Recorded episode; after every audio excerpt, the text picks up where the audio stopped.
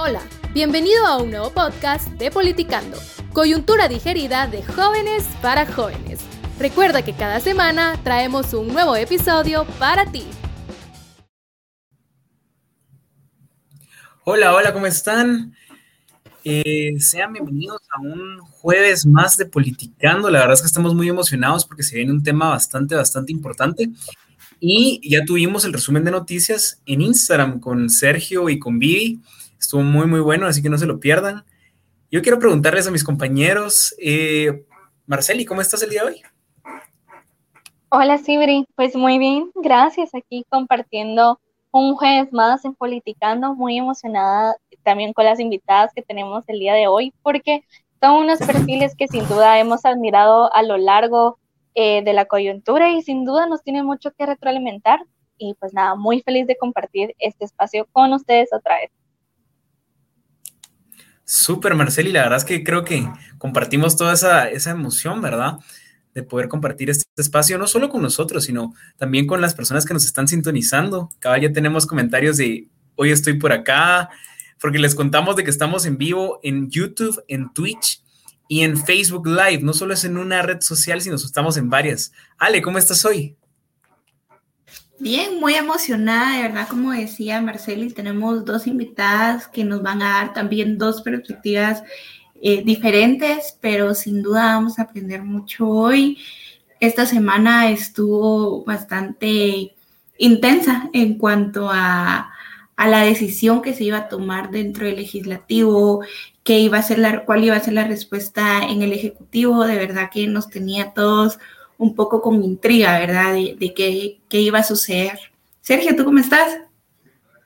Súper contento de estar aquí con ustedes y de estar con las personas que nos están viendo el día de hoy.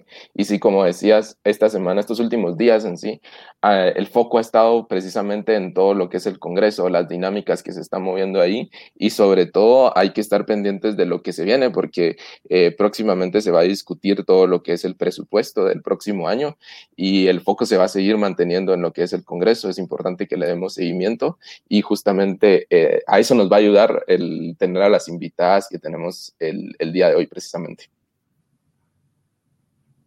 Buenísimo, la verdad es que yo creo que como nuestra audiencia, la verdad es que ya no podemos esperar más para esta entrevista, creo que vamos a resolver muchas dudas que tenemos nosotros y que también tiene nuestra audiencia, así que Ale, si quieres, comienzas tú presentando a una de nuestras invitadas. Sí, así es. Hoy, como les comentábamos, tenemos dos invitadas el día de hoy. Tenemos a la diputada Andrea Villagrán, y por el otro lado, pues tenemos a la licenciada Andrea Reyes. Vamos a tener un poco, vamos a cambiar el día de hoy un poco la, dinámica. Vamos a tener y primero un par de preguntas que hacerle a la diputada, ¿verdad? Desde su trabajo como eh, diputada, también desde su conocimiento como politóloga, ¿verdad? Luego Andrea Reyes nos va a comentar más desde un tema más Em, legal, más de su carrera, que ella es abogada y notaria. Y luego vamos a tener a las dos compartiendo el mismo espacio para que pues eh, cerremos en conjunto y tengamos conclusiones derivadas de este tema. Entonces, le vamos a dar la bienvenida a la diputada Andrea Villagrán. Hola, ¿qué tal? ¿Cómo están? Buenas noches a todos. Muchas gracias por la invitación, a Fernando, Alejandra, Marceli y a Sergio. Es un gusto poder estar con ustedes esta noche y pues conversar un poco acerca de qué es esto de, del Congreso, de lo que sucedió, de lo que se fue dando estos últimos días, que, que creo que tuvo muy, muy, muy atentos a mucha, muchas, mucha población que a veces pues no estaban tan involucrados en política, pero el tema del toque del queda, de estado de calamidad, pues atrajo mucho interés y hizo que mucha gente estuviera tanto lo que sucedía en el Congreso de la República. Será un honor poder compartir con ustedes un poco lo que pasó y pasa dentro del Congreso. Muchas gracias, diputada. Un gusto tenerla aquí. Eh, y bueno, pasamos en materia con las preguntas. Yo eh, creo que muchas personas de las que estamos aquí eh, estuvimos presentes en el live de los que diferentes diputados abrieron dentro del Congreso de la República y fuimos eh, prácticamente testigos hasta cierto punto presenciales de todo lo que se dio, la forma en la que se alargó la votación por parte del presidente Alan Rodríguez, muchos de los discursos que se dieron a favor o en contra del estado de calamidad. Yo le pregunto, después de lo sucedido el pasado lunes con todas estas dinámicas que ya le mencioné, se puede decir que había en los diputados que votaron a favor del estado de calamidad una verdadera intención de proteger la salud de los guatemaltecos y las guatemaltecas, como, se, como lo dijeron muchas veces en ese discurso que se intentó legitimar dentro del Congreso para eh, aprobar el estado de calamidad. Pues mira, realmente con el estado de calamidad, quienes votamos a favor, digamos, de quitarlo y los que votaron pues a favor de que se quedaran, hay una mezcla de, opiniones, ¿no? Una, que son los genuinos y que debería ser el, debate o la discusión debería girar en torno a ese dilema que se hablaba pues de economía y salud, ¿no? De resguardar, de establecer restricciones de movilidad, como lo planteaba el toque de queda, em, que podía afectar a las familias, a ciertos eh, grupos y sectores económicos, el, el, sector turístico, el sector restaurantes, por ejemplo, que afectaba a las economías familiares. Y por eso hay diputados que pues genuinamente votaron a favor del estado de calamidad porque creían que es una medida correcta para contener la expansión de la pandemia, pero también los hay aquellos diputados que yo por experiencia legislativa les puedo decir que es la gran mayoría, lamentablemente, no lo hacían realmente por resguardar la salud de la población. Sí hay un grupo, pero no todos, lamentablemente la mayoría lo hacen en función de prebendas, de negocios, porque el estado de calamidad justamente permite eh, realizar compras de forma más ágiles, pero no solo más ágiles, sino que de forma opaca, directa, eh, permite esas negociaciones de a dedo, de poder elegir a los proveedores a dedo, que muchas veces pues, venden los productos eh, sobrevalorados, que te están acaparando los productos de insumos médicos, por ejemplo, y que no permiten esa competencia con otras farmacéuticas, con otras casas proveedoras, y buscan beneficiar a sus amigos, ¿no? O a compadrazgos o a empresas incluso propias o tener algún beneficio económico de esto. Y lamentablemente no solo era para el Ministerio de Salud, por ejemplo, vemos otros estados de calamidad que han permitido compras por excepción a todos los ministerios. Entonces tienes comprando a ministerios de comunicaciones, cosas que no tienen nada que ver con la pandemia, pero están utilizando esta norma de, las compras por excepción. Entonces lo que te da a entender es que realmente atrás hay un negocio. Entonces ver que están utilizando, eh, en, buscando enriquecerse a partir de la salud de los guatemaltecos, creo que es lo más, lo, lo más terrible de todo eso, lo más lamentable, lo más desleable. Y desafortunadamente el hambre de la corrupción es tan grande que la mayoría que vota a favor de este tipo de, iniciativas es justamente para eso. Definitivamente, y hablando un poquito acerca de buscar el beneficio, ¿verdad?, de la población, hubo, pues, ya sabemos que hubo una improbación, ¿verdad?, de eh, el decreto que daba el estado de calamidad. Sin embargo, sí nos queda duda como población, como ciudadanos, si ya se está hablando dentro del Congreso acerca de propuestas para, pues, ayudar a mitigar esta curva de contagios, ya han habido algún, cómo se encuentra ahorita el ambiente en el Congreso ha escuchado de propuestas, han propuesto desde su bancada. Sí, justamente esa era una de las cuestiones y críticas más fuertes que recibimos por parte de, algunos grupos, especialmente de, los médicos, de los expertos, que son completamente legítimas y, y, válidas, ¿verdad? Porque nos decían, bueno, entonces, ¿qué están proponiendo? Porque hay dos formas, solo hay dos formas de detener la expansión de la pandemia. O sea, no hay más. Una es la vacunación masiva, ¿verdad? Ya sabemos cómo vamos como país. Y segundo, la restricción de movilización. O sea, el, esto que queda, evitar aforos y demás. Esas son las únicas dos formas que uno puede, que se pueden implementar para detener la propagación de la pandemia, ¿verdad? Solo esas dos. Ahora, la ley de, compras y contrataciones o hacer procesos más ágiles de compra, eso no detiene la expansión de la pandemia. Eso lo que hace es mitigar la situación de los casos que se van dando. Entonces, era muy difícil para nosotros decir no a un estado de calamidad que planteaba un toque de queda, porque sabíamos que iba a una de las causas principales, que es la restricción de movilidad, como decía. Entonces, pero sabiendo todos los hechos de corrupción y lo que se iba a dar, que al final se estaba desvirtuando todo lo de la restricción de movilidad y solamente priorizando el tema de compras y contrataciones, por eso es que dijimos no al estado de calamidad. Pero sí estamos tratando, por lo menos hemos ejercido mucha presión al Ejecutivo por la compra masiva de, de vacunas, ¿verdad? La vacunación masiva es fundamental, salva vidas, está comprobado en todo el mundo, es algo que se tiene que hacer. Eh, yo soy muy crítica al gobierno, no soy nada favorable al gobierno, pero sí aplaudo ciertas cuestiones que se están empezando a hacer tarde, pero vamos, y eso es lo importante, que es ya abrir la vacunación a mayores de 18 años, hacer brigadas de vacunación, es decir, no esperar que la gente vaya a vacunarse, sino llevar a la vacuna a la gente, acercar la vacuna a la gente. Esa es una de las principales cosas. Ahora, como segunda parte, que eso es algo que lo hemos visto todos los guatemaltecos en la televisión, hemos visto las demandas de los médicos en los hospitales, y cómo se cierran las, los hospitales, ya no reciben a más pacientes porque están llenos, y también es un problema de la ley de compras y contrataciones. Ahí entendiendo que vamos a mitigar el problema, ¿no? Y justamente en el Congreso el día de ayer empezamos a hacer esta mesa de trabajo que instalamos, se instaló los jefes de bloque, algunos diputados de otras bancadas y eh, autoridades del Ministerio de Salud Pública justamente para trabajar una ley de compras y contrataciones especial para atender la emergencia de COVID, ¿verdad? La compra de productos muy específicos que van que son utilizados para pacientes COVID que están en situación crítica, pacientes que están graves, que están ya en intensivos, cuestiones que han tenido, hemos tenido problemas con el oxígeno, por ejemplo, con el acceso. Entonces, ahorita se está trabajando una propuesta de ley que busca agilizar la compra para los hospitales todos los medicamentos que necesita un paciente COVID. Justamente hace tal vez unos, unos 40 minutos terminó la instancia jefes de bloque, la reunión. Eh, estábamos desde ahí, desde las 2 de la tarde más o menos. Y el día anterior, pues también, hoy es ya segundo día, mañana estamos, están convocados otra vez para las 11 de la mañana.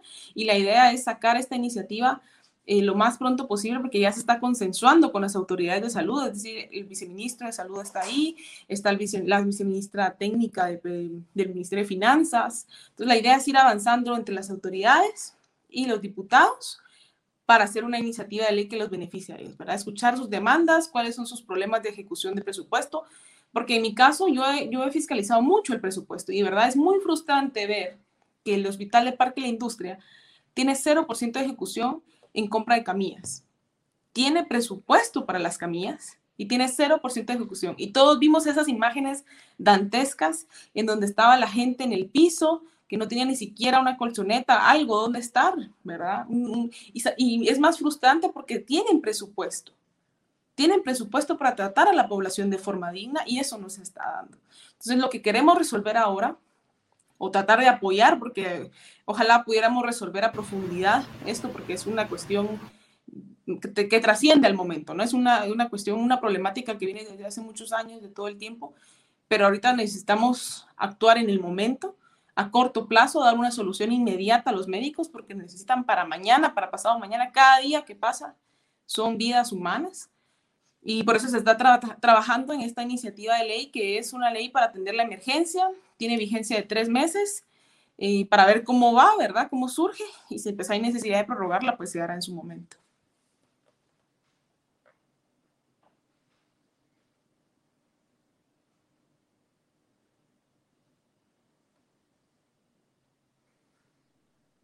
Ok, perdón, creo que tuve un poquito de inconveniente ahí prendiendo mi micrófono.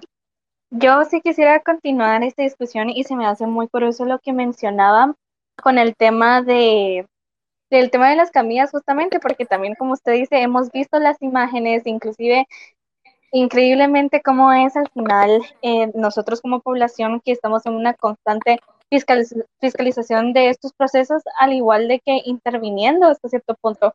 Cómo es que nos llevamos a organizar para brindar las camillas y al final se niegan estas donaciones y igual sustentando de que ellos están manejando la situación, pero al final las acciones que hemos visto durante estos días, semanas, al final hablan totalmente lo contrario, a lo cual me lleva a realizar la siguiente pregunta, que ¿qué pasa con las compras hechas eh, por el Ejecutivo durante estos tres días que se tomó improbar el estado de calamidad?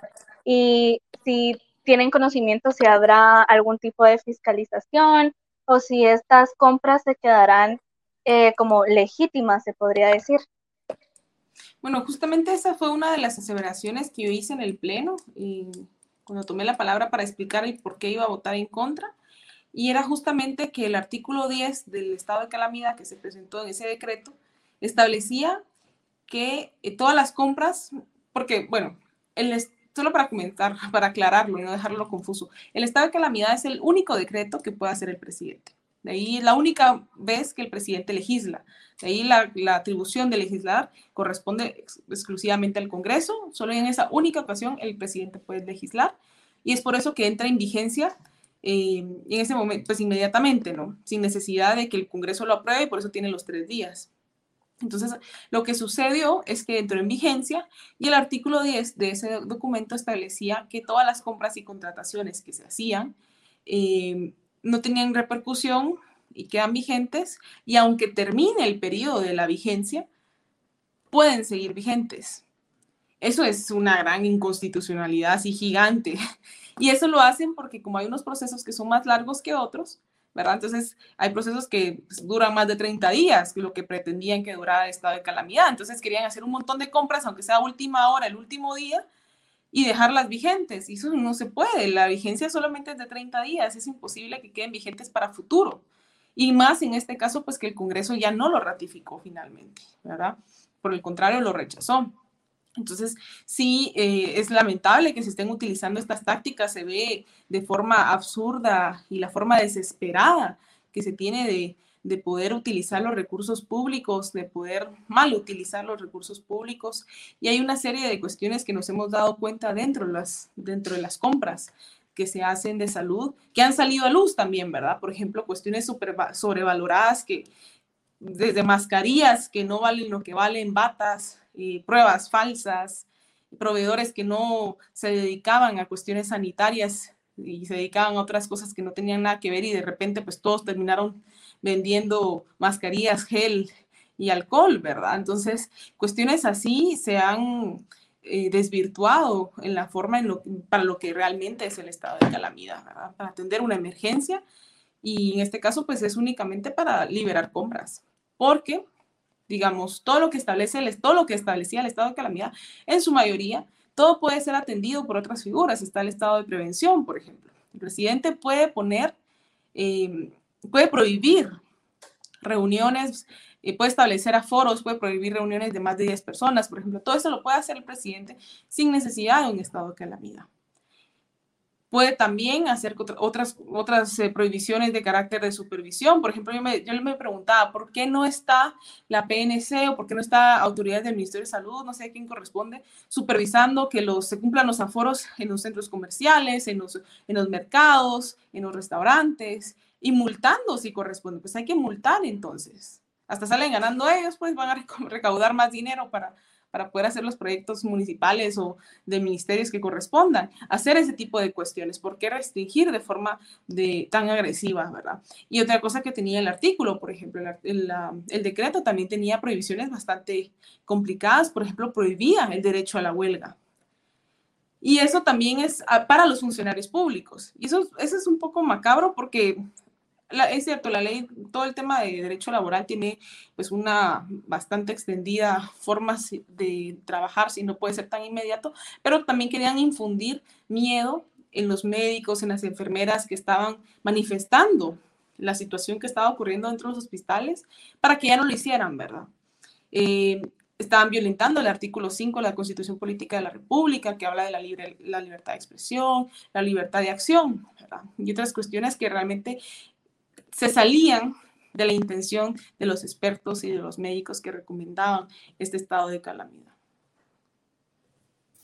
Por supuesto que sí, y mm, me parece muy interesante todo lo que mencionabas ahora, porque son justamente estas cláusulas que la gente no lee cuando se menciona esto de que el estado de calamidad va a entrar en, en vigencia, ¿verdad? La gente cree que el estado de calamidad es solamente, pues, limitar eh, la locomoción de las personas, pero hay estas cláusulas que a veces suenan un poco extremas, ¿verdad? Para cuando hay otro tipo de, alternativas. Em, ahorita solo para explicarte, vamos a tener un segmento con la abogada Andrea Reyes, entonces te vamos a sacar de cámara solo un momento y luego pues ya regresan las dos y pues damos ya ideas para cerrar el espacio. Entonces, para que no te nos vayas a ir.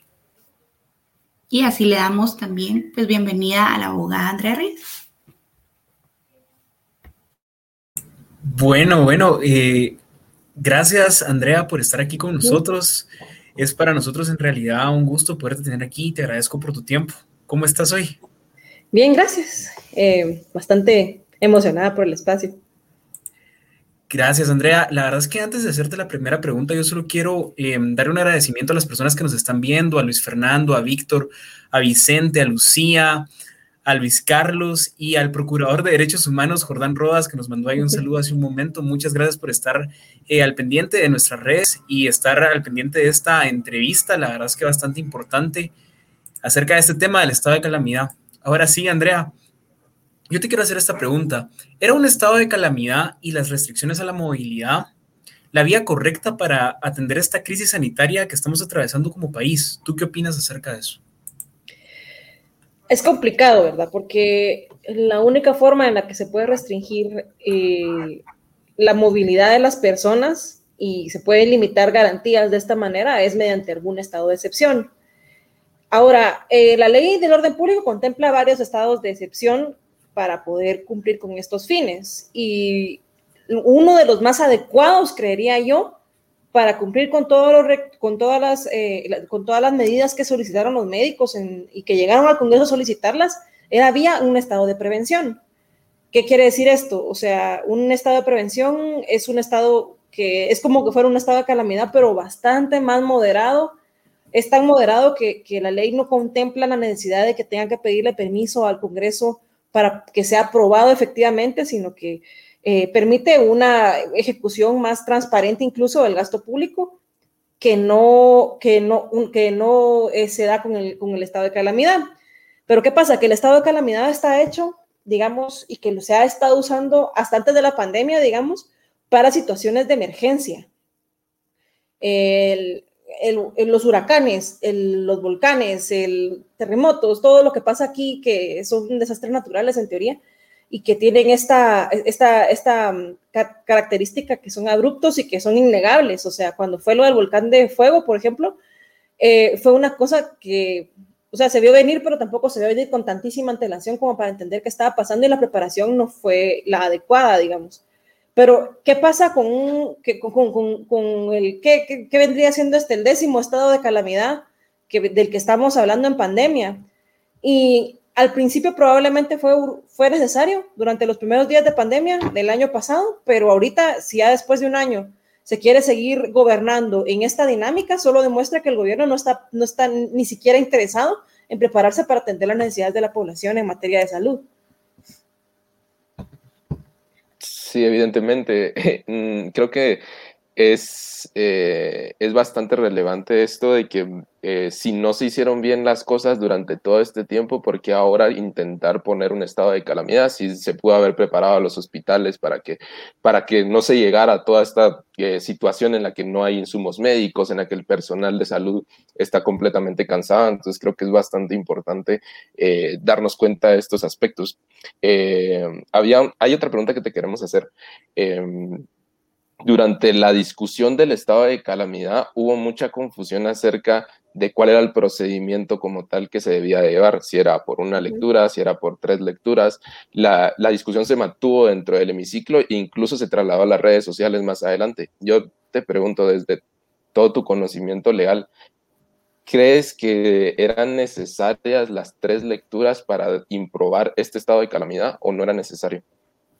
Es que hay que entender un poco cómo, cómo fue que pasó esto. Esto pasó porque la Corte de Constitucionalidad en un intento de, entre comillas, hacerle favor al Ejecutivo para que pasaran rápido el estado, de, el estado de calamidad, eh, eh, cuasi reguló un, un procedimiento para aprobar estados de calamidad que sí es bastante preocupante.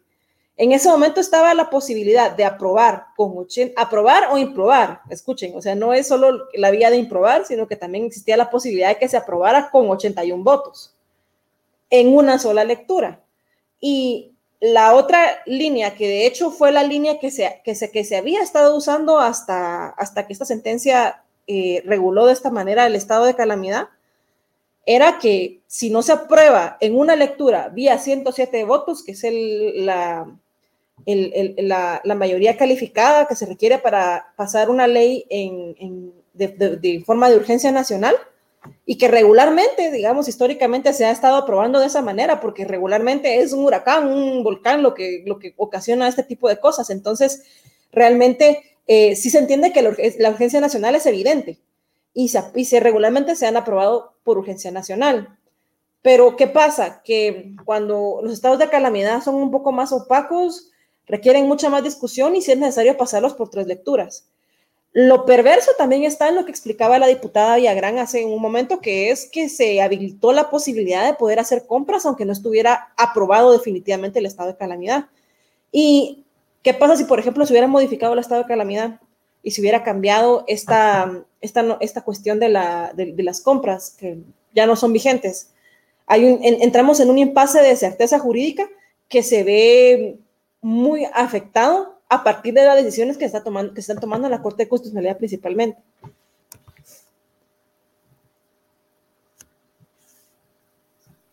Justamente voy a anexar eh, lo que usted nos, eh, usted nos comentaba, Andrea, en esta parte de, del escenario jurídico o la inconsistencia jurídica.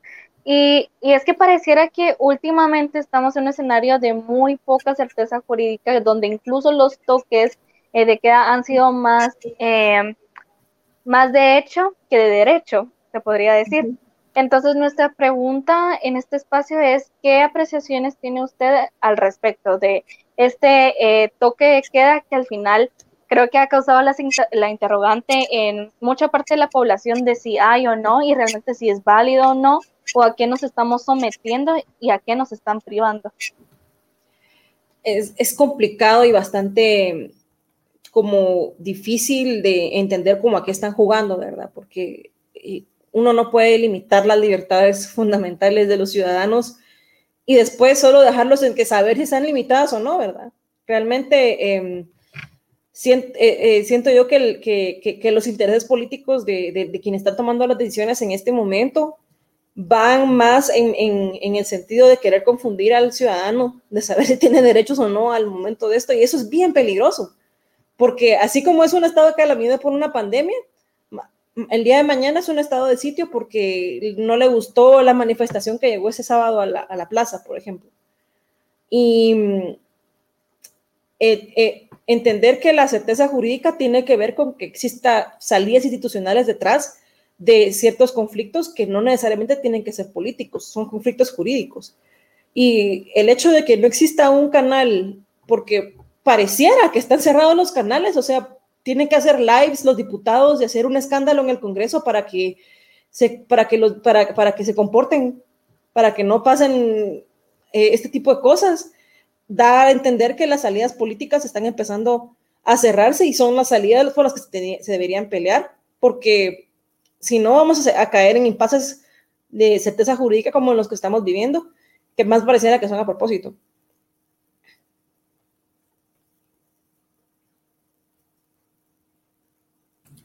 Sí, definitivamente tienes toda la razón, tiene toda la razón, perdón, a veces me va el, modo de hablar, pero tiene toda la razón, eh, licenciada. A partir de este momento vamos a tener el segmento tanto con la licenciada Andrea Reyes como con la diputada Andrea Villagrán. Así que de igual manera yo quiero mencionar de que estamos leyendo las preguntas que se están haciendo en el chat. Así que si tienen alguna pregunta tanto para la licenciada Andrea como para la diputada Andrea Villagrán, eh, pueden enviarlas por medio del chat y nosotros con mucho gusto vamos a estarlas proyectando y o preguntando. Ale. Bueno, que, que alegre este espacio. Vamos a tener, ahí que dos tipos de opiniones que, que nos van a enriquecer definitivamente. Y queríamos arrancar tratando de analizar un poco cómo está estructurado ahorita el Congreso. Hemos visto en estas últimas sesiones que como que ha habido un desgaste eh, del bloque oficialista, ¿verdad? Si quieren, vamos primero con Andrea Villarán y luego con Andrea Reyes. ¿Ustedes creen que habrá algún indicio de reconfiguración de fuerzas dentro del Congreso? Em, ¿Creen que esto es más que todo algo coyuntural o si podríamos empezar a ver que va a, haber como un cambio dentro del tablero? Bueno, mira, yo creo que para entender también lo que sucedió este lunes pasado y la semana pasada, que también sucedió lo mismo con la improbación, porque ya es la segunda vez que se imprueba el estado de calamidad, ¿verdad? Que propone el presidente. Hay que entender varios factores y creo que el, el, el factor que tiene mucho que ver aquí es el factor Aldovisión, el de nuestro querido diputado Aldo Dávila, que rompió con algunos de los este, estigmas que había ahí adentro del Congreso de esto de grabar en vivo. Miren, yo estoy desde la legislatura pasada y yo he hecho algunos en vivos desde mi celular en el Congreso, pero han sido cortos. Y no han sido de, así como algo de irse a meter al círculo donde uno sabe que están haciendo las negociaciones, o sea, no le tiene miedo a la muerte, son bromas, pero, pero no, ese, ese coraje, esa valentía realmente se, se reconoce mucho. Y eso empoderó a muchos más diputados. Y si ven, se ve un contraste, por ejemplo, la semana antepasada que se votó en contra del primer estado de calamidad, la primera derrota, digamos, era Aldo con su celular y todos como preocupados por Aldo. Y bueno, ¿verdad? Vimos el impacto que tuvo la gente que, que estuvo pues que le gustó saber lo que estaba pasando en el Congreso, el ver que se, que se quebraron alianzas, el ver que se estaba negociando y que estaba transmitiéndose en vivo esas negociaciones, rompió esos estigmas. ¿Y qué vimos en, esta nueva, en este nuevo lunes de, de aprobación de estado de calamidad?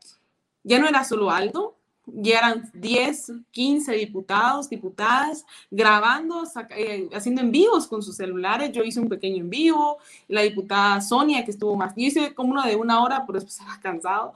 Pero, por ejemplo, Sonia eh, de WINAC también hizo, diputadas de la UNE, la diputada de MLP, o sea, muchos diputados empezaron a hacerlo. O sea, eso creo que es importante porque lograron transmitir a la gente lo que estaba sucediendo y cómo funciona realmente dentro del Congreso, que ha sido como algo, un secreto a voces que negocian votos, ¿no? Entonces el hecho de que saber que se estaban negociando ahí, que rápido le metían la cámara y que estaban siendo grabados en vivo la negociación, o sea, la foto de Alan con los dos teléfonos aquí y, y miren, ahí está aquel diputado y todos, y señalamos al diputado y el diputado ya aquí con el teléfono, ¿verdad? Y subía un voto. Evidenciar la política esa, esa apertura creo que fue muy importante para quebrar también parte de esa alianza oficialista que estaba acostumbrada a pasar desapercibida. O sea, somos 160 diputados y de verdad, yo, que ya llevo dos periodos, conozco 80. O sea, los otros 80 no sé quiénes son, los miren, porque nunca han hablado, nunca hacen mayor bulla, solo llegan, votan, hacen sus negocios, se van, nadie supo quiénes eran ni nada, porque calladitos comen bastante, ¿verdad? Entonces, eso fue un factor muy importante, el hecho de apertura, de, de abrir a la opinión pública, a la ciudadanía, cómo suceden las cosas adentro del Congreso. Eso por un lado. Luego se habla mucho de que el presidente no le ha cumplido con negocios, que quieren, porque eso es de verdad, eh, cada vez la corrupción es mayor y, y, no se cansan. Todo tiene que ser negocio por algo. O sea, ahí no se mueve algo, un voto no se da de gratis. Ahí es terrible. Todo negocio, todo es corrupción, es de lo más asqueroso que hay.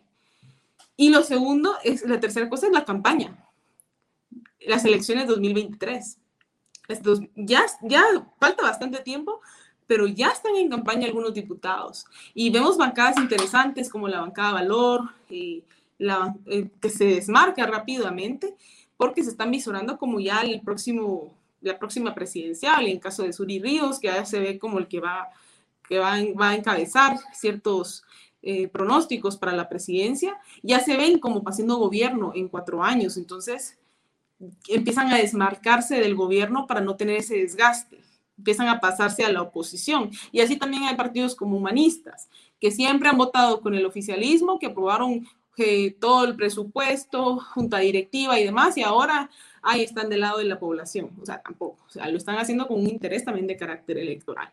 Entonces, esos, esos, yo creo que es la reunión de todos estos factores, ¿verdad? Uno, el tema de la ciudadanía más activa, de que estuvo viendo, o sea, hablar de 250 mil personas viendo un en vivo de Aldo, más los pushitos de otros diputados, o sea, estamos hablando de casi 300 mil personas viendo una sesión de, de, de, Congreso, pues que no son alegres, bueno, esta sí era alegre, pero generalmente son aburridas por los discursos y el rollo técnico, que la ley, o sea, es un de esos formalismos, ¿no? No es algo entretenido, aunque este Aldo con sus comentarios, pues sus narraciones lo hacen entretenidos. Entonces, eso es sumamente importante. Gente que nunca se había enfocado en el Congreso, pues ahora lo está empezando a hacer. Eh, las fracturas que se están dando por falta de cumplimiento, porque el presidente pues empezó a comprar votos y ahora eso es lo que sucede, ¿verdad? Se acostumbraron a que todo es por compra. Y luego está el factor de las elecciones 2023, que quieren, ya ven el desgaste que tiene el presidente actual, eh, que cada vez tiene menos popularidad, que cada vez es más rechazado, y estar cercano a él te genera también ese desgaste. Entonces ellos, estos partidos en particular, están tratando de tomar distancia para no generar ese mismo, no, no cargar ese mismo desgaste e irse perfilando para unas, los próximos procesos electorales, ¿no?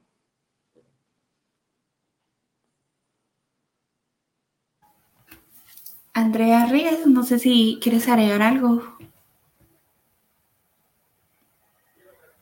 Pues es que yo creo que sumado al, al, tema del desgaste público, que fue muy grande, que sigue siendo muy grande y que le agradecemos mucho a los diputados de la oposición por estar haciendo la lucha ya en lo interno, que es complicado, ¿verdad? Pero aparte del tema electoral, yo también creo que no hay un tema ahí de prebendas que no está del todo como permitido. Y por permitido me refiero a que si no hay un estado de calamidad que les, que, les permita esa contratación oscura, pues muy probablemente van a estar eh, viendo de dónde sacan y no hay, no, hay, no hay mucho de dónde en este momento. Por otro lado, mi impresión es de que están ahorita como cocinando una planilla no exactamente de oposición, sino que está, digamos, bancadas como las que mencionó la diputada Villagrán, humanista, eh, unionista y todas estas que nunca fueron de oposición, que siempre fueron muy cercanas al, al, oficialismo, que están buscando perfilar desde ahorita en, en cuestión de la junta directiva para el otro año. Eso es una de las cuestiones que no hemos terminado, o el presupuesto también, que es otra cosa que hay que ponerle mucho coco ahorita porque ya vimos que hicieron, que quisieron hacer el año pasado y este año no creo que vaya a ser muy diferente. Y no creo que el oficialismo ahorita eh, sea fracturado del todo, si hay un presupuesto que le permita a bancadas que regularmente son de estas que se ven muy beneficiadas con el caudillismo local, eh, poder realmente obtener algo a partir del presupuesto y el listado de obras especialmente.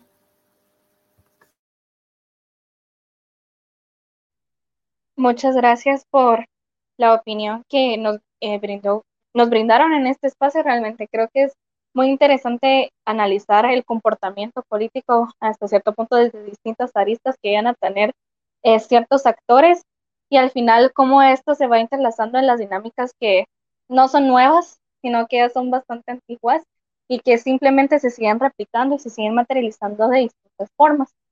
Y esto también me lleva como a abarcar el tema ya desde la perspectiva de mujer, se podría decir, sin duda, el tema de la representación política eh, de la mujer es un tema muy vigente cuando estamos en, eh, en un gobierno que si bien sus, sus, actos han sido bastante represivos, no hablemos también cómo es la conducta que tienen hacia las mujeres, que sin duda no solo es represivo, sino es bastante violento. También el día de hoy tuvimos la noticia pues, del femicidio de Angie, su mamá, que tenían eh, Isabel, Isabel Claudina y Alba Kenneth, y pues el día de hoy sucedió un femicidio y tristemente este es el caso de Guatemala, este es el caso de cómo es que las mujeres hasta cierto punto llegan a tener estos eh, retrocesos en distintos espacios, cómo es que se llega a sentir la dignificación y sin duda el espacio político es eh, una forma también de violencia, cómo es que llegan a actuar o retroceder, retroceder dentro de estos procesos.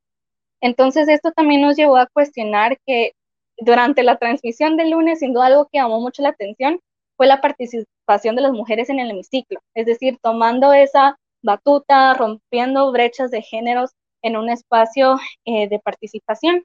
Entonces, en nuestra interrogante alrededor de, de ello es, ¿qué opinión tienen a partir de los espacios dentro de la política para las mujeres? ¿Cómo es que ustedes los llegan a percibir eh, actualmente a comparación de, de hace unos años, que si bien han tenido ciertos cambios un poquito más estructurales, se han abierto ciertas brechas, o qué opinión merece a justamente la participación de la mujer, si es permitido, es igual, sigue siendo un tipo de violencia y tal vez si quisiera partir con la licenciada Andrea Reyes, tal vez si eh, puedes compartirme un poquito tu opinión y después la diputada Andrea Villagrán.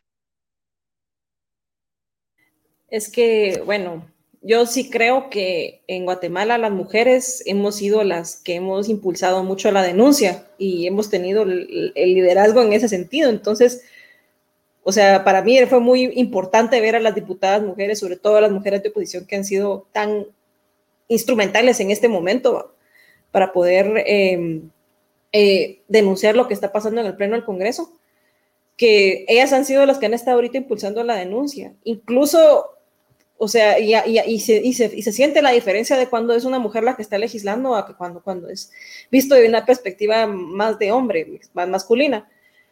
Y yo creo que ahorita lo, urgente es exactamente esto. O sea, si bien es cierto que probablemente ahorita 2021 tenemos una posibilidad de poder hacer más ruido a, nivel legislativo, incluso a nivel judicial, y que las mujeres tenemos una participación un poquito más abierta, igual es muy poca, igual es eh, insuficiente para la representación de la mitad de la población guatemalteca creo yo, importante y fundamental seguir abriendo espacios y seguir abriendo la posibilidad para que más mujeres logren participar.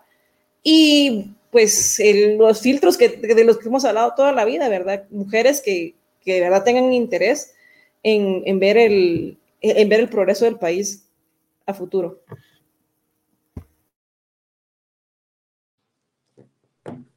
Ah, tal vez ahí, eh, diputada Andrea Vigarán, si también quisiera complementar este comentario. Sí, bueno, el tema de los derechos de las mujeres, honestamente, ha sido una lucha eh, muy acompañada y muy fuerte por parte de las organizaciones de mujeres, por parte de los movimientos de mujeres, eh, que se ha invisibilizado a lo largo de la historia pero la lucha de las mujeres ha estado muy constante y uno lo puede ver en la historia desde los acuerdos de paz, de cómo ellas estuvieron encima para proponer la agenda política por la mujer, la creación de la Secretaría Presidencial de la Mujer, de la CEPREM, de la política pública de la mujer. O sea, esas son construcciones no de los gobiernos, así los autorizan los gobiernos, pero son las organizaciones de mujeres que de verdad son las que están encima y trabajan y están muy bien organizadas. Lo que pasa es que históricamente nos han invisibilizado en ese rol.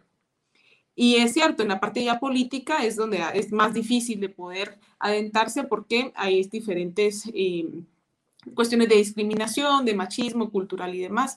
Pero sí hay un avance en materia de los derechos de la mujer que poco a poco ha ido evolucionando esta legislatura, pues somos 31 eh, mujeres diputadas hay un rezado, como ya decía Andrea Reyes, que realmente todavía falta mucho por disminuir esa brecha de desigualdad. Lo vemos en el caso de las mujeres alcaldesas. Tenemos 340 municipios y solamente 11, 11 son mujeres alcaldesas. Entonces sí, es, una, es un tramo muy grande que hay que trabajar y realmente pues es una subrepresentación la que hay ahí en, en todos los espacios de toma de decisión a nivel general a nivel de ministerios, a nivel de diputaciones, de liderazgos locales. Y lo más irónico es que en mi experiencia partidaria, quienes están trabajando a nivel local con las comunidades, en los partidos políticos, organizando las reuniones eh, con líderes comunitarios y estableciendo todas esas redes, generalmente son las mujeres. El problema es que a la hora de la candidatura, a la hora de la asamblea y demás, ponen a los hombres. Cuando las mujeres hicieron todo el trabajo de hormiga, todo el trabajo de, construcción y demás, ponen a los hombres. Y es que el esposo no le da permiso, y es que no tiene dinero, porque también las mujeres somos el sector poblacional que menos acceso a recursos tiene. Eso es una cuestión muy real. Por eso hay que también trabajar en temas de empoderamiento económico. Pero la realidad es que somos el 50%, bueno, somos realmente 51% de la población, somos la mitad de la población y quienes toman las decisiones sobre las problemáticas de las mujeres son los hombres, porque no tenemos una, representación efectiva de las mujeres, hay una subrepresentación. Y al final no va a ser una democracia, no, no puede ser una democracia si no se, no se comparten en una igualdad la toma de decisiones. Porque, estábamos hablando de temas tan, tan simples, para, tan naturales, mejor dicho, que a algunas personas les choca mucho y son esos tabús. Por ejemplo, cuando hablamos de temas de menstrualidad, de la justicia menstrual, que los hombres se quejan, pero ¿cómo así? La menstrualidad es político. ¿Cómo así que es la menstrualidad es político? No hablen de eso. Claro que sí, o sea, y es algo natural que le pasa a todas las mujeres. Y tenemos personas que no tienen acceso a recursos de productos menstruales, porque son caros. En los centros carcelarios no tienen acceso a recursos menstruales. En los centros educativos, las niñas dejan, el 48% de las niñas dejan de ir a la escuela cuando tienen su menstruación. Cuestiones tan, tan de esa forma y es porque hemos estado, hemos sido gobernadas por hombres que no, no, como no lo viven, no tienen esa experiencia, no saben las, las consecuencias o lo que puede traer, tipo como eso. Y eso puedo poner un ejemplo, ¿no? Y eso digo, es algo natural de todas las mujeres. no hablar de otros temas como planificación familiar y más extendidos que pueden generar educación sexual y reproductiva, que parece también un tabú súper fuerte, eh, lactancia materna, y nos podemos ir a varias cosas, ¿no? Y esos temas las, de las problemáticas de las mujeres generalmente son relegados y son a los que menos presupuesto le ponen, a lo que menos atención le ponen, porque la mayoría son hombres y no viven estas cosas. Hay hombres que obviamente pues están muy conscientes del tema y apoyan y demás, pero a lo que me refiero es que son los hombres los que están tomando las decisiones sobre las problemáticas de las mujeres. Entonces, sí tiene que haber un trabajo mucho más arduo, acciones afirmativas que permitan que más mujeres estén en política porque no hay democracia sin mujeres. Definitivamente un tema bastante, bastante importante. De hecho, tengo entendido de que el diputado usted está apoyando una ley de paridad desde el Congreso de la República. Eh, definitivamente es algo que apasiona, ¿verdad? Y, nuestra audiencia, pues, se puede reflejar en los comentarios que nuestra audiencia tiene. Por ejemplo, me quedo con un comentario que dice a más mujeres, más democracia. Entonces, la verdad, qué honor poder estar con ustedes el día de hoy. Y hoy tengo la, última pregunta de este, de este live que ha estado bastante, bastante interesante y justo va vinculada con algo que decía Víctor López en el chat y con algo que platicamos antes de este envío, en el envío de noticias. Y es acerca de los lives, lo mismo que ustedes mencionaron, que se hicieron en el hemiciclo parlamentario. Eh, el diputado Aldo Dávila hoy en su eh, red social de Twitter estuvo publicando de que posiblemente se presente una iniciativa de ley en contra de hacer live streams desde el hemiciclo eh, parlamentario, ¿verdad? Y entonces eso preocupa más que todo a la población que muchas veces no puede ver los en vivos o como decía la diputada Andrea, a veces son temas que son muy apagados, ¿verdad? O que hay mucho tecnicismo. Y entonces la pregunta en concreto es esto, ¿qué opinión les merece eh, el que ahora se grabe en vivos dentro del Congreso y que se vuelva esta práctica recurrente? Y segundo a esto, ¿qué tanto refuerza a la democracia que haya más transparencia por medio de estos en vivos? En el Congreso yo agregaría una tercera, ¿qué tan posible ven ustedes que en serio se prohíba poder mostrar lo que sucede en el hemiciclo parlamentario? Si quieren, comenzamos con la diputada Andrea. Bueno, eh, claramente es una iniciativa que se presenta, supuestamente ya dicen que la presentaron y que está en dirección legislativa, pero nadie da cuenta de ella. Pero no me extrañaría que, que sí sea cierto. Em, claramente es una reacción ante eh, que les arruinaron los negocios, pues el lunes les votaron, y estamos hablando de negocios de cinco quetzales, estamos hablando de negocios de miles, pues de hasta millones, podría ser, no, no, o sea, son negocios fuertes. Entonces, su espacio de negociación es ahí, en esos momentos en que se dan las votaciones. Es muy, ahí sí a veces se van a, esconder y ya lo vieron con Aldo persiguiendo al presidente del Congreso que, que, se fueron a esconder a la oficina porque ya no los grabaran, ¿no? Pero ahí se dan muchas de esas negociaciones en el pleno del Congreso. Entonces, al ponerse en evidencia, claramente quieren prohibirlo para no seguirse dando color, ¿no? Pero es que al final es una cuestión también de ir rompiendo esos paradigmas, porque tal vez para nosotros, a nuestra generación, y nos incluyo en una misma generación, es que al menos nacimos ya en un proceso democrático, donde los valores nos enseñan que lo público, y para mí, si algo me molestaba o me molesta, es el tema de la transparencia, es decir, lo público se, es financiado con el dinero de la población, con los impuestos, es de todos, lo financiamos todos, todos tenemos que tener acceso a toda la información de eso, o sea, no, no hay forma de secretismo dentro de lo público, porque es parte de la rendición de cuentas. Entonces, el Congreso es la máxima expresión de la representatividad de la población en general. Por eso le dicen la casa del pueblo. Incluso puede ir todas las audiencias, las reuniones, todo es público, justamente privando es, eh, primando este, este derecho, ¿no? De tener acceso a la información, tener acceso a lo que están viendo, de poder ver a los, los representantes, de poder eh, ejercer ese ejercicio de rendición de cuentas, de saber qué está haciendo mi diputado, cómo está votando mi diputado, por qué está votando de esa forma. Y eso es uno de los principios fundamentales de la democracia y, de, y del Congreso de la República. Por eso ahí los palcos están abiertos, los palcos pueden llegar a la población. Ahorita están cerrados por tema de COVID. Cuando les conviene, los cierran. Entonces, el poder transmitir en vivo en el celular solo viene a reforzar aún más esto. ¿Ya? O sea, no, entra en contradicción. Lo que pasa es que han, han creado ciertos mecanismos para protegerse, porque, por ejemplo, en las comisiones de trabajo, todas son públicas, hay que grabarlas o grabarlas en video. Lo que hacen solo toman fotos, y ya no graban nada. Cosas así, ¿verdad? Pero real, o buscan de qué formas burlar la ley. O la misma transmisión del Congreso se transmite y cumple con ese principio, pero pasa mudo. Entonces nadie sabe qué está pasando. Entonces son cuestiones como esa. Entonces no debería entrar en ningún choque, al contrario, todo debería ser lo más abiertamente posible, lo más públicamente posible, porque para eso estamos en, en estos puestos de elección popular, nos elige la gente que votó por nosotros y tienen el derecho de poder ver y saber qué, qué estamos haciendo, qué no estamos haciendo, porque nos debemos a la población, ¿verdad? Entonces, también no entraría en ninguna contradicción el poder hacer estos en vivos. Y por el contrario, los diputados que se atrevan a votar en contra de esta, de a favor, mejor dicho, de esta iniciativa de ley generarían un desgaste enorme, porque lo que están diciendo es que prefieren hacer cosas bajo de agua, escondidas, les gusta el secretismo, y para mí hasta sería completamente inconstitucional, ¿verdad? Pero la abogada sabrá más. Sí, justo, licenciada, quería saber si usted tenía algo que agregar, en especial en esto acerca de los derechos, ¿verdad? ¿Qué tanto se restringen los derechos de una persona si no se le permite hacer una grabación en vivo, por ejemplo?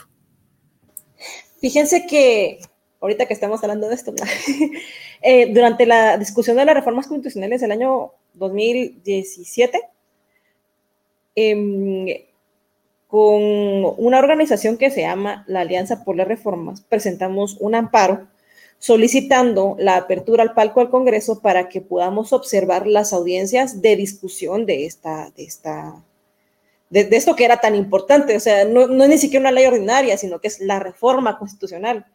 Y nos negaron entrar al palco reiteradas veces, varias veces. Y lo más como desagradable de la situación es que llegó un momento en el que en ese momento empezaron a llegar todos los eh, militantes, podemos decir, seguidores de, de, la candidata Suri Ríos. Y llegaban con ella, se les sacaba fotos y todo, y realmente em, a ellos sí se les permitía entrar al palco y a nosotros no. Motivo por el cual presentamos un amparo para que se nos permitiera poder observar este, estas audiencias en igualdad de condiciones y no tener que restringirnos a que si eh, fulano no tiene cuello con el diputado lo dejen entrar, sino que debería ser, es de hecho un derecho eh, social importante para que la población lo acepte. Y la Corte de Constitucionalidad nos dio el amparo provisional y una ejecutoria de lo mismo porque no nos estaban dejando entrar aún con el amparo en la mano. Pero lo, lo, lo interesante fue lo que resolvió la Corte de Constitucionalidad y es que básicamente un Congreso entre comillas, es el laboratorio de la democracia como tal y la democracia debe ser transparente y abierta a todas y todos los ciudadanos. Entonces, em, el tema este de los lives cae más o menos en la misma, en la misma, en, la misma situación. La Corte en ese momento resolvió que se trata de la publicidad del acto. Se trata de la publicidad de un acto público que no debería de ser eh, tan opaco. Es por eso que se cuestiona tanto también cómo se manejan varias negociaciones en el Congreso de la República que mm, ya llegan con las negociaciones hechas y realmente solo llegan a votar, no, es, no hay una discusión propia de, la reforma, de, las leyes o las reformas que se quieren implementar ahí, sino que es una cuestión que va negociada previamente, regularmente con prebendas, regularmente garantizando impunidad, y no hay una, una, discusión pública abierta. Esto con los lives es algo que es algo que, que, han logrado como, como eh, dar, dar, dar, dar, cuenta a la sociedad de lo que está pasando de una forma más clara, porque uno ve las sesiones de, por ejemplo, el Parlamento, el Congreso de los Diputados en España o las sesiones en, el sur, en Argentina o en Chile, y, y, se escucha, no, no, no, no se ve a los diputados yendo y viniendo en todo el pleno, sino que cada quien está en su, en su sitio y está escuchando la discusión y, responde dentro de la misma dinámica de una forma abierta. Y, y, operativa. Yo quedé impresionada las primeras veces que fui a hacer ese tipo de observaciones al Congreso de la República, el desorden que es, que no hay, una, no, no, hay, no hay nada muy claro de qué es lo que está pasando y tener a los diputados adentro haciendo este tipo de lives, dan en evidencia, dejan en evidencia cómo es que se están manejando la, la situación en el Congreso que no es la más adecuada. Eh, es inconstitucional, de hecho, sí lo es, que, que, se le limite a la población el acceso a la información de situaciones de Estado de ese, de, de, de ese tamaño. Y también es inconstitucional limitar a un diputado a hacer uso de su derecho a la libertad de expresión mediante este tipo de, mecanismos para poder fomentar la transparencia del pleno del Congreso. Eh, pero el tema acá es que también en ese momento nosotros la corte que nos dio esa, esa, esa, ese amparo fue la corte pasada. Y lo que preocupa realmente es que esta corte vaya a querer limitar los derechos de la ciudadanía en ese sentido. Pero también no creo que sean tan descarados de, de limitar los lives. No creo que, o sea, también entre los no creos, también ha pasado de que no creo, no creo, y sí lo hicieron, ¿va? Entonces, eh, sí es bastante poco probable, pero al mismo tiempo no hay que dejar de creer en cómo están las cosas. Sí, muchísimas gracias, Andrea. Creo que tiene muchísima razón. Al final vamos a tener que estar muy atentos a ver qué es lo que sucede, porque ya está Corte Constitucional ya nos demostró que eh, nos demostró que le pone cosas muy fáciles al, al, gobierno cuando, cuando así se lo propone. No, tristemente hemos llegado al final del espacio. Y la verdad es que al menos yo no sentí el tiempo. Y creo que nuestra audiencia siente lo mismo porque hay muy buenos comentarios, dicen que emociona escucharlas, felicitaciones y saludos, excelente la participación de ambas profesionales, por si no lo hayan visto, el Procurador de los Derechos Humanos también está aquí eh, viéndonos y dice que sin duda alguna estos espacios confirman que a más mujeres, más democracia. Y bueno, creo que hay varias ideas que se pueden rescatar de, de live en general, como el hecho de que tenemos que ver con ojos críticos al Congreso, lo necesario que es transparentar los procesos políticos para finalmente llevar la política al ciudadano y ciudadana de pie. Y sobre todo la necesidad también de abrir mayores espacios de participación política para la mujer. Quiero estar con un pequeño mensaje que nos den cada una de ustedes, en si mucho un minuto, pero que nos digan eh, un mensaje que le lanzarían a la población para que estén más atentos a las dinámicas que se llevan en el Congreso. Si quieren, empezamos con la diputada Andrea Villa. En un minuto hace mucho. Que sea un mensaje corto pero conciso. Bueno, no, que tal vez eh, reconocer que el triunfo o, bueno, el logro que se ha tenido con descartar estos dos estados de calamidad recientes es realmente un logro de la ciudadanía, porque la oposición en el Congreso, si bien ya somos un número más grande, no somos la mayoría. Nosotros no tenemos, la oposición no tiene los 81 votos, de verdad no somos la mayoría en el Congreso. Pero gracias a esa ciudadanía que ha estado poniendo atención de lo que está sucediendo, que ha estado encima de los diputados, que les ha estado exigiendo, porque se está dando a conocer lo que sucede en el Congreso, es que esa presión hace que los diputados, pues, porque ni modo, no tienen de otra, porque sería un descaro total, porque son descarados muchos, y con tal de no evidenciarse más, pues se retrotraen, ¿no? Y eso lo hemos visto en estas dos ocasiones recientes, lo vimos también en otros en momentos emblemáticos, y recuerdan, eh, con los presupuestos, por ejemplo, el presupuesto que se aprobó, que la gente manifestó muy fuerte, eh, donde reconocían a los diputados, donde les exigían eh, con caras de los diputados quienes votaron a favor. O sea, los diputados tuvieron que llegar y dar marcha atrás a sus decisiones, o sea, dejando negocios millonarios de plano de corrupción que tenían ahí, porque solo eso justificaba que pudieran aprobar algo tan, tan fatal como, lo, como fue ese presupuesto. Pero también lo vemos como el famoso 15 de septiembre 13 de septiembre, no fue 15, ¿verdad? De 2017, cuando también nos llegaron a encerrar al Congreso porque los diputados estaban, habían votado también por unas iniciativas de unas leyes que eran retroactivas y que perjudicaban mucho la lucha contra la corrupción y demás.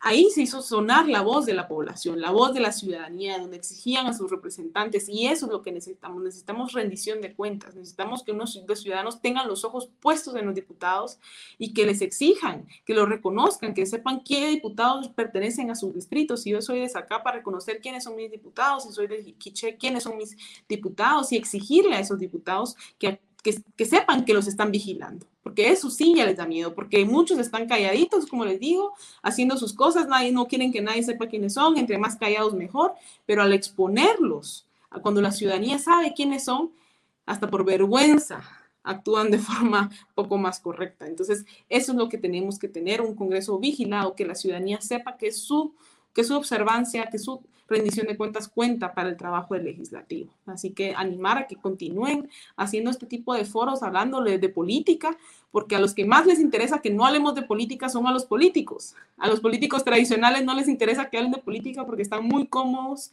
en la situación que están, ¿verdad? Entonces hay que hablar más de política, entender que si a nosotros no les importa la a nosotros no nos importa la política, a la política sí nos vamos a interesar, ¿verdad? La política está en todo entonces, entre más eh, población esté atenta, entre más jóvenes eh, quieran participar, quieran involucrarse, eh, vamos a tener una mejor calidad democrática. Muchas gracias, diputada. Andrea, por favor.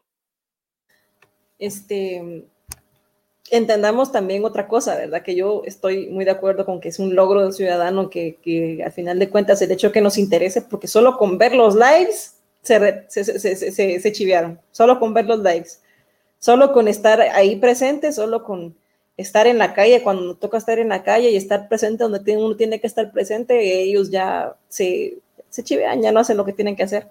esa es una, estar siempre pendientes y siempre bien informados, pero también yo creo que, que, que también el llamado también es a la organización, ¿verdad? Porque no es solo o sea, la movilización es muy importante, creo yo que sí es fundamental, pero creo que también, la, especialmente ya cuando hay organización, es cuando ya existen unos contrapesos reales y la participación también está en la organización. Entonces el llamado también es a la organización, a la información y a la formación de nuestra de, política de cada uno de los ciudadanos, que es lo que nos toca.